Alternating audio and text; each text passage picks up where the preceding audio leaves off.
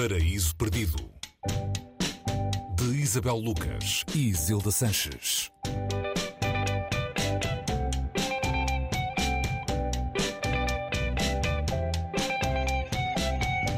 Olá, bem-vindos ao Paraíso Perdido. Isabel Lucas, uh, em tempo de Nobel, uh, conhecemos o Nobel ontem, Isabel, e hoje trazes outro nobilizado, André Gide, aqui com a obra O Imoralista, numa edição da Cavalo de Ferro. Uh, olá, Isabel. Olá, Boa tarde. Fizeste de propósito para escolher um nobilizado no dia a seguir ao Nobel ou calhou? Digamos que foi um. calhou bem. o, o, André Gide é um dos escritores franceses mais importantes do, do século XX. O Imoralista foi publicado em 1902. Faz 122 anos. É, extraordinário. Uh, e a publicação do livro foi desde logo envolta em celeuma. Uh, no fundo, é um livro sobre os prazeres proibidos uh, da imoralidade, uh, mas também é sobre a França colonial, não é? Ou seja, tem várias dimensões.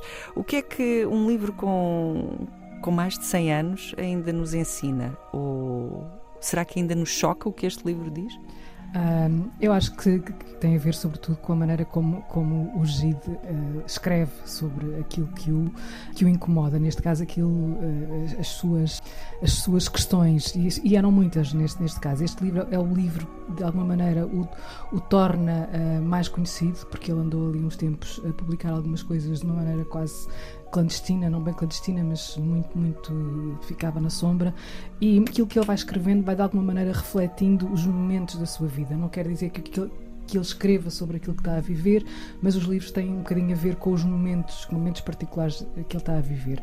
Este livro segue a uma altura em que hum, ele é criado de uma maneira muito puritana, uh, tudo o que são uh, as suas uh, tendências, e a tendência não é a palavra que eu gosto mais aqui, mas aquilo que ele vai, vai, vai anotando como, como uma doença, não é? como uhum. alguma coisa anormal na sua vida, que, que, que é a sexualidade. Que é a sexualidade e que ele não, não entende muito bem uh, como é que não é aquilo que esperam que ele seja, nem aquilo que ele espera uh, que seja, uh, numa família, como eu digo, que tem raízes católicas e protestantes e ele convive com esse lado e, e, tende depois a, a, ter uma vida um bocado mística e, e até ascética, ele descobre Goethe a dada altura e a partir de Goethe descobre que deve ser feliz, deve procurar a felicidade. esta, esta descoberta muda-o e fala de tornar-se alguém diferente, alguém que começa a viajar, alguém que começa a querer experimentar a vida.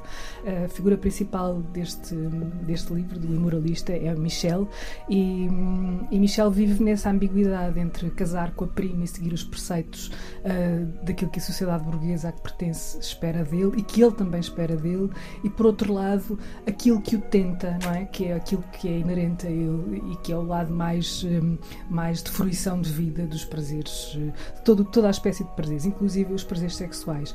E, e portanto, a maneira como, na altura, ele escreve sobre isto é, é, é, é, é surpreendente, e aqui é um eufemismo a palavra surpreendente, mas o que continua a ser muito, muito notável, digamos assim, é a maneira como o faz, a maneira como ele uh, escreve estes episódios e vistes, vistes uh, a esta distância com, com uma grande coragem uh, para a altura, expondo-se de uma maneira e, e, também fazendo com que a sua obra comunique com outras obras que na altura e de autores com quem ele, conviveu e, e, estamos a falar de, de, de Paul Valéry, por exemplo, mas também de, de, de, este livro comunica particularmente com o retrato de Dorian Gray do Oscar Wilde que, que, também, que ele também conheceu. Nestas viagens todas, estamos a falar de, de, como é que alguém muda com uma viagem, nem que seja literária, mas ele vai à Alemanha e conhece, e conhece, e conhece Goethe e depois uh, anda por África e pelo, pelo, norte da África e apercebe-se de facto uh, como é que uh, aqueles países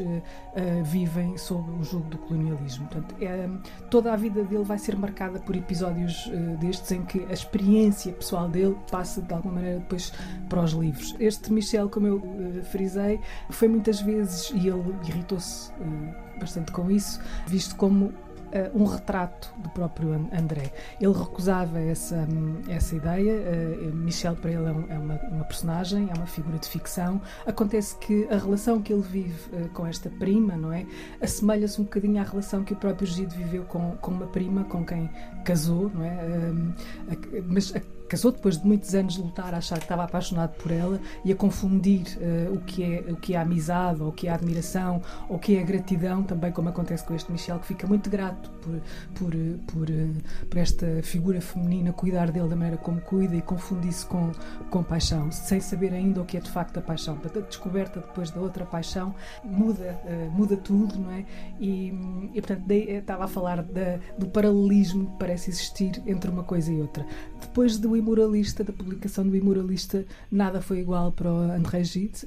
Ele foi sempre escrevendo e, à medida que se ia libertando de, de amarras a essa sociedade mais puritana a que estava ligado, primeiro a morte do pai, com quem ele tinha uma relação muito próxima e era muito jovem, depois a mãe, uh, que, que, que durante muito tempo foi a grande presença na vida dele e a grande referência na vida dele, e mais tarde a própria Madeleine, que acaba, já depois de o ter abandonado, ela mesma condenar o comportamento dele, um, um homossexual, um defensor da pedrastia também, uhum. um, acaba por morrer e a partir dessa altura, ele, depois de, dessas mortes todas, uh, e isto já acontece bastante tempo depois do Imoralista, uh, começa a, a, a, escrever aquilo que lhe apetece uhum. e, a, e, a, namorar também com outros lados da, da história, seja da história do mundo, uh, ligando-se um bocadinho ao comunismo, seja da história da literatura, aquele ele nunca se quis ligar a nenhuma escola, sempre foi uma, uma figura muito, muito uh, individual e independente. Talvez por isso também tenha eh, ganho o Nobel, não é? Ganhou o Nobel em 47. Sim. O Imoralista de André Gide, a sugestão de hoje de Isabel Lucas, no Paraíso Perdido. A edição é da Cavalo de Ferro, com tradução de Diogo Paiva, mas há outras edições, não é, Isabel? Sim, ah, ele entrou em domínio público e, portanto, temos, vamos ter o, o, a vantagem de o ter por aí. Uh, não há desculpa para não ler. Isabel, até para a semana. Até para a semana, Isabel.